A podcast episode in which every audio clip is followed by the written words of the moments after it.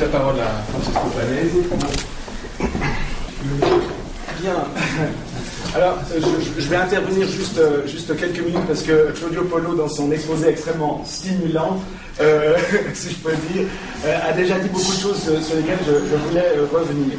La question qu'on peut d'emblée se poser, venant finalement des, sciences humaines, de, la, sociologie euh, des sciences, euh, c'est de savoir quel regard est-ce qu'on peut apporter, quelles interrogations on peut apporter par rapport à cette dimension finalement très technique très technicienne de la, euh, de la euh, stimulation cérébrale euh, profonde, Deep Brain Stimulation, donc DBS, dans ces diapositives. Ce que je vais essayer d'esquisser, et encore une fois en soulignant le fait que je ne suis pas du tout un spécialiste, ce n'est pas un terrain pour moi d'enquête, en tout cas pas pour le moment, ce que j'avais essayé d'esquisser, c'est que si on s'intéresse, comme beaucoup de gens du, côté des sciences humaines et sociales, à cette grande question de la cérébralisation du sujet, c'est-à-dire en gros de l'inscription du sujet finalement dans un organe qu'est le cerveau, Vincent Barras en parlait ce matin, eh bien, euh, confronté euh, à la thématique de la stimulation cérébrale profonde, eh bien, je crois qu'il faut aller chercher cette cérébralisation dans la technicité même de cette stimulation.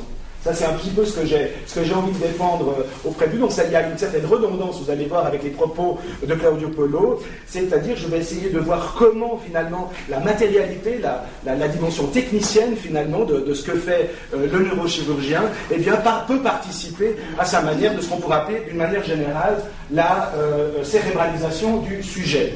Tout d'abord, quand même, un point que l'on pourrait dire à la fois historique et épistémologique. Ce qu'il y a de passionnant euh, dans les développements de la, de, la, de la, on va dire, neurochirurgie fonctionnelle, disons pour aller vite, c'est qu'on a, on, c'est historiquement un peu l'inverse de ce qui s'est passé au niveau des relevés symptomatologiques de cas euh, mille fois commentés, si ce n'est dix mille fois commentés, comme le cas de Phineas Gage, repris, comme vous le savez sans doute, par Damasio euh, dans les années euh, 90, dans la décade de Brain. Pourquoi est-ce que je vous montre cette image On pourrait dire, alors je sais que c'est un peu, un peu rapide, bien entendu, mais on peut dire que la stimulation cérébrale profonde procède en quelque sorte à l'inverse de l'accident de Phineas Gage. C'est une opération chirurgicale, une stimulation qui, un peu comme cette grande barre, évidemment, vos électrodes sont beaucoup plus petites, là, la barre, elle est, elle exposée dans un musée, je crois qu'elle est à près 1m50 de, de eh bien, modifie, modifie le, sujet lui-même. Gage, après un accident donc, sur les chantiers euh, de, de, de l'installation des, des, voies de de fer aux États-Unis, a donc euh, eu sa personnalité changée, ce qui, fait, ce qui faisait dire euh, au docteur Harlow, à la fin de son compte rendu, He was no longer Gage. Il n'était plus Gage, ce n'était plus la même personne, donc après son accident. Et je crois que là, par ce, cette espèce de petit parallèle, cet anachronisme historique, on se trouve bien au cœur du sujet, c'est-à-dire qu'aujourd'hui, non pas un accident, mais une intervention chirurgicale, okay, la stimulation, eh bien, permet finalement de modifier euh, le sujet. Et c'est ce que j'ai écrit euh, euh, ici, donc c'est un peu, je ne vais pas lire évidemment ces diapositives. lorsque nous, nous, avons brièvement discuté à la cafétéria avec Claudio Polo, Claudio Polo m'a dit, nous parlions un petit peu de Benavid, il m'a dit, j'ai vu un patient pleurer sur la table d'opération, il vient de, le redire. Et ce qui a donc d'intéressant à partir de là, c'est de se poser la question de est-ce que la neurostimulation, enfin la, neurochirurgie fonctionnelle, n'est-elle pas en passe eh d'élargir le périmètre de son intervention à la sphère du sujet Et Claudio Polo a déjà donné toute une série d'indications. Et euh, c'est ce qui était écrit ici, donc euh, Claudio Polo l'a dit. Euh, D'abord la dystonie, l'épilepsie, ben, évidemment Parkinson au début, après douleur fantôme, enfin manque fantôme, etc.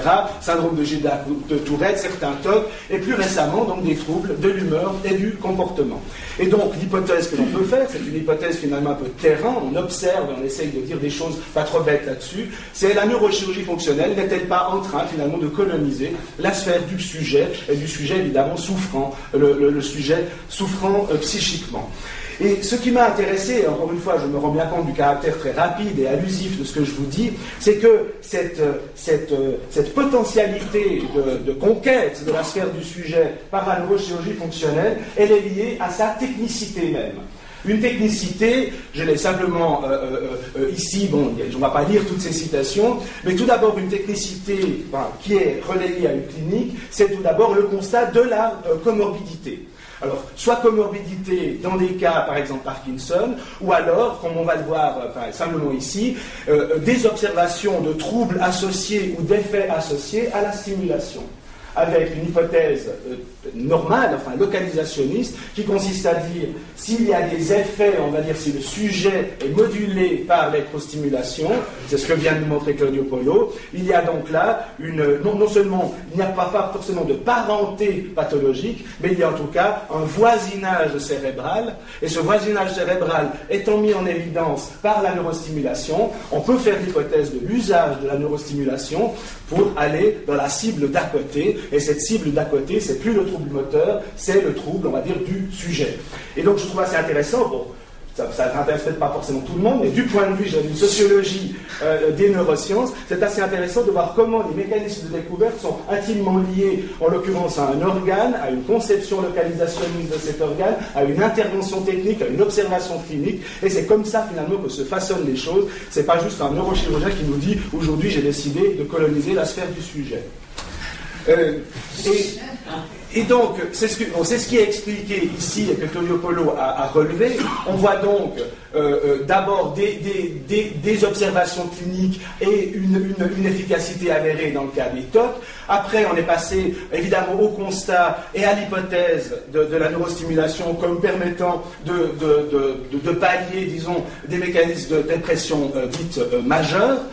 Euh, donc là, on, tout ça, voilà, on voit bien que le, sujet, là, en quelque sorte, entre de plus en plus. Hein, on n'est plus vraiment dans le moteur.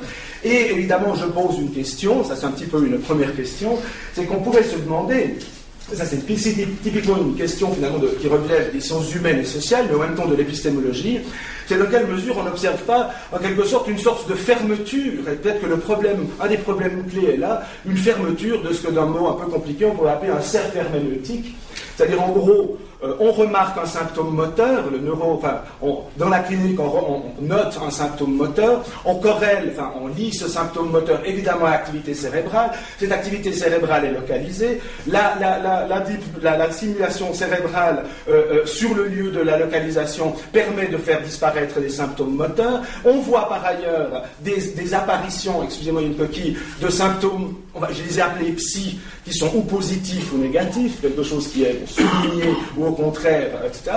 Et ici, ce qui était l'hypothèse étiologique cérébrale du trouble moteur peut se transformer en hypothèse étiologique, euh, cérébrale du trouble psy. Hein, je, vais un peu vite dans ce schéma, mais c'est simplement pour vous expliquer comment finalement, mon point de vue, sur comment une épistémologie particulière liée à une technique opère une sorte de fermeture d'un cercle herméneutique qui consiste finalement à fonder une étiologie cérébrale de troubles finalement de l'humeur, de l'émotion. Paul parlait du rire, etc., etc. Et ceci est assez intéressant. Pourquoi? Parce que ça fait débat à l'intérieur même de la communauté, d'après ce que j'ai pu voir dans les premières euh, petites investigations, ça fait évidemment débat à l'intérieur même de la communauté, euh, euh, finalement, de, la clinique neurochirurgicale et évidemment plus largement des débats, comme ici, à, l'occasion d'un papier euh, euh, Protecting Human Subjects in Neurosurgical Trials, donc c'est plutôt sur les essais cliniques, si j'ai bien compris le sens de ce papier, où là, évidemment, se pose d'emblée une nouvelle question, qui est à l'intérieur même du champ, hein, c'est pas une question qu'il y a des sciences sociales et humaines, qui est, évidemment, faire la différence entre des troubles euh, psychogènes et des troubles somatogènes ou d'origine organique.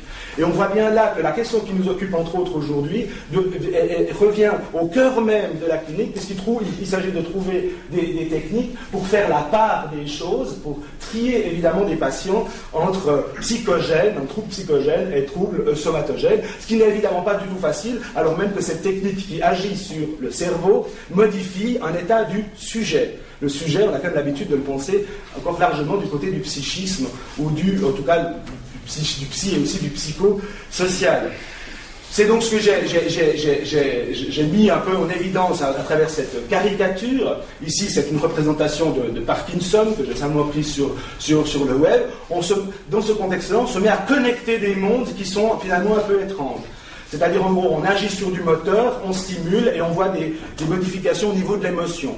Là, simplement une planche de, Lebrun sur son vocabulaire, finalement, des émotions. Donc on voit bien, c'est ce genre de pontage, dont je ne vais pas euh, m'absentir là-dessus, puisque euh, euh, M. Polo en a parlé juste maintenant, mais je crois que c'est assez intéressant donc de, cerner ce pontage comme donc une extension de la sphère d'application potentielle de ces techniques. Et la même chose, vous venez d'en parler, je trouvais ça assez amusant, le, enfin amusant, non, amusant veut dire intéressant dans ma bouche, ça, veut dire, ça, veut dire dans le, cas du, jeu pathologique, quand on, remarque, des modifications euh, euh, du, du, jeu pathologique, on s'implique déjà que le jeu pathologique existe comme entité nosologique, il donne lieu à une clinique qui est observée, qui est documentée, et après il faut suivre une différence, après une intervention neurochirurgicale en chirurgie fonctionnelle. Mais là encore une fois, on a donc ce, genre de ponts euh, qui, qui sont justement des ponts, on voit bien, à la fois techniques et cliniques. C'est ça qui est intéressant. Ce ne sont, pas des ponts inventés, c'est des ponts qui se, qui se façonnent littéralement sur le euh, terrain.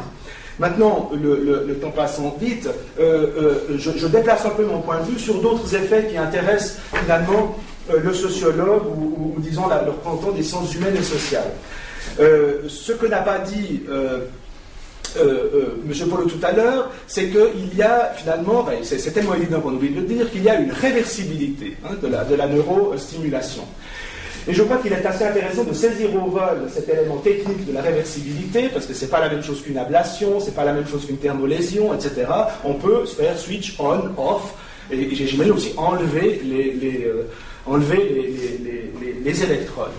Et pourquoi est-ce que je m'arrête sur ce point tout à fait intéressant? Parce qu'il pose, il pose question, c'est qu'on peut se demander, hypothèse typique du sciences humaines et sociales, si on n'est pas en train, si on ne va pas arriver vers une peut-être une inversion ou un réaménagement de ce, qu'on, de ce que j'ai appelé ici euh, la hiérarchie thérapeutique. Si vous allez dans la littérature, eh bien vous trouverez que la psychochirurgie, euh, ou la, seulement la neurochirurgie, c'est toujours la dernière chose que l'on prescrit. Vous me le disiez encore, au début, quand la psychothérapie n'a pas marché, quand les médicaments n'ont pas marché, quand les troubles s'avèrent de plus en plus sérieux, quand on a tout essayé, on en arrive à la neurochirurgie. Ce qu'il y a d'intéressant, c'est que la réversibilité de la technique risque, c'est un peu de la sociologie classique, mais d'inverser un petit peu la tendance et puis de, voir monter la neurochirurgie fonctionnelle, euh, les, degrés de la hiérarchie. Peut-être ça ne va pas remplacer le psychologue chez qui on va quand on a, quand on a euh, euh, une dépression, mais on peut se demander là comment on va se rééquilibrer, en particulier la pharmacothérapie et la neurochirurgie fonctionnelle. Ça, c'est donc une, première remarque. La deuxième remarque, et encore une fois, c'est juste des observations, je n'ai pas de théorie à, ce propos. La deuxième remarque que j'ai trouvée assez intéressante, c'est que lié à cette euh, réorganisation de la hiérarchie thérapeutique, eh bien, on observe des choses très intéressantes dans la littérature, comme par exemple ici, donc un, bilan sur la psychochirurgie. Il y a plusieurs types de papiers qui s'appellent comme ça. Hein. c'est comme vous êtes une catégorie qui a besoin de refaire son histoire finalement, hein.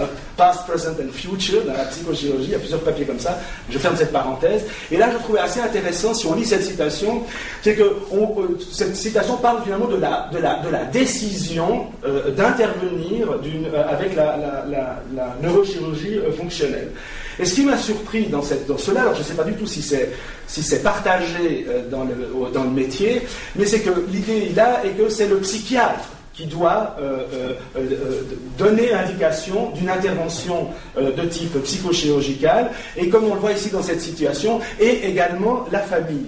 Donc c'est assez intéressant, il faudrait analyser, il faudrait creuser, mais on voit bien qu'à la fois on a une thérapie qui, peut potentiellement grimper les degrés de la hiérarchie au sens de la temporalité de l'intervention, là en l'occurrence oui, l'intervention thérapeutique, mais en même temps la question de la décision semble toujours revenir à celui qui en quelque sorte par-dessus le moment hiérarchique, c'est-à-dire en gros le psychiatre qui dit je ne peux plus rien faire avec mes outils, euh, je vous le donne et vous pouvez lui faire une stéréotaxie pour voir si ça marche. Et là, on, peut imaginer qu'il y aura aussi une sorte de renversement dans les protocoles de décision par rapport à cette indication. Enfin, euh, parce que je ne vais pas euh, faire trop long, j'ouvre encore un peu le, débat finalement, et je trouve assez intéressant de, saisir, parce qu'il faut bien dire les choses comme elles sont, de saisir le fait que la psychochirurgie doit faire avec son histoire. Et je vais mentionner deux choses, juste dans, le passage. Un premier élément où il faut faire avec, en quelque sorte, c'est finalement la, récurrence historique du problème posé par une intervention extérieure sur un sujet. Je vous montre là deux un premier exemple, c'est celui qui était lié au grand débat sur la, la suggestion. Bon, ici, on ne va pas entrer dans le détail, on est chez lui, ce qui pouvait suggérer à des, à des, à des personnes euh, euh, euh l'effet même du médicament, ce qui était contenu dans une fiole qu'il présentait, etc., dans hypnose et suggestion. Et pourquoi est-ce que je vous montre cette image? C'est parce que Gilles de la Tourette, le même qui avait identifié le fameux syndrome de Gilles de la Tourette, s'intéressant à cet accès au sujet c'est-à-dire en fait à cette dépossession du sujet de lui-même, là pas par, une, pas par une sonde, mais par la suggestion, eh bien s'intéressait évidemment sur la souveraineté du sujet. Et dans ce livre qui s'appelle L'hypnotisme des états analogues au point de vue médico-légal, le place médico-légal est très très important, il se posait évidemment la question des suggestions criminelles. Peut-on aller, peut-on suggérer à quelqu'un d'aller tuer quelqu'un d'autre, c'est-à-dire avec la question de la responsabilité qui est très importante, Jacques Gasser est là. Et donc, euh, est-ce que, quel est l'enjeu de la possible dépossession, d'un sujet de sa, propre volonté. Donc premier élément de mise en contexte. Le deuxième élément de mise en contexte, et évidemment les images sont crues, mais il faut les, il faut les, il faut les assumer, c'est toute la question évidemment du passé de la psychochirurgie, puisque c'est un passé qui est, qui est, qui un passé assez, euh, assez, assez lourd finalement, assez lourd à porter. Et, si je parle de ça, c'est parce que il, ce passé est aussi dans la littérature euh, neurochirurgicale à l'heure actuelle. Qu'est-ce que je veux dire par là? Donc ici, vous avez une fameuse scène de, enfin, des, deux scènes de, de lobotomie, euh, de, de euh, oui, de lobotomie. Ici, celle du fameux Howard Dolly qui a écrit un livre enfin, pour raconter son histoire, etc.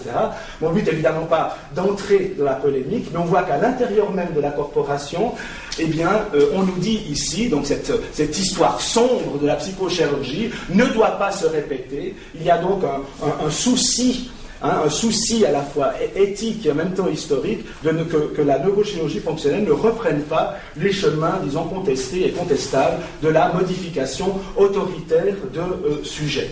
Donc ça c'est un deuxième aspect, donc un peu ramassé, que je trouve assez intéressant, donc encore une fois, du point de vue des sciences humaines et sociales. Et le dernier, le dernier aspect, euh, euh et là évidemment on peut, on, peut, euh, on pourrait montrer pléthore d'images avec beaucoup de films, etc. etc. Ce qu'il y a d'assez intéressant aujourd'hui, et il faut, je crois, prendre ça au sérieux, c'est que la neurostimulation, euh, euh, à part quelques expériences qui sont faites ailleurs par des individus, en particulier en Angleterre, ça a été analysé par notre collègue Daniel Achercuit, on peut dire que la, stimulation cérébrale profonde a confectionné, disons, le cyborg, une espèce de, premier cyborg qui, va, est produit par le CHUV, hein, le, le qui produit finalement des cyborgs c'est-à-dire des gens qui, hybrident leur corps avec euh, la, technique. moi, je ne suis pas du genre à peindre le diable sur la muraille, parce que je trouve ça, euh, disons, peu productif, mais ce que je trouve assez intéressant, c'est qu'il il, faudra observer la manière dont les individus vont se penser hybridés par la technique. Et là, on n'a pas le temps, mais il y a juste un petit film de quelqu'un qui est effectivement un Parkinsonien, qui a vu sa vie transformée par cette psychochirurgie, et puis qui, à la fin, eh bien, se recompose en quelque sorte son identité, et il finit, bon, c'est peut-être parce qu'il avait travaillé chez Apple avant, mais il finit en disant I am a cyborg. Donc là, il y a un problème anthropologique assez intéressant, c'est de penser qu'on est soi, mais hybridé par une technique que l'on a littéralement incorporée. Et là, ça renvoie à toute une série, évidemment, de, euh, de débats sur, évidemment, le, je dirais, à la fois la souveraineté et l'autonomie du sujet. Est-ce qu'on est plus soi lorsqu'on est hybridé ou est-ce qu'on est soi quand on est seulement tout nu? Là, en l'occurrence, vous hybridez les gens qui sont plus eux-mêmes qu'avant. Voilà le petit éclairage que je voulais euh, euh, vous amener.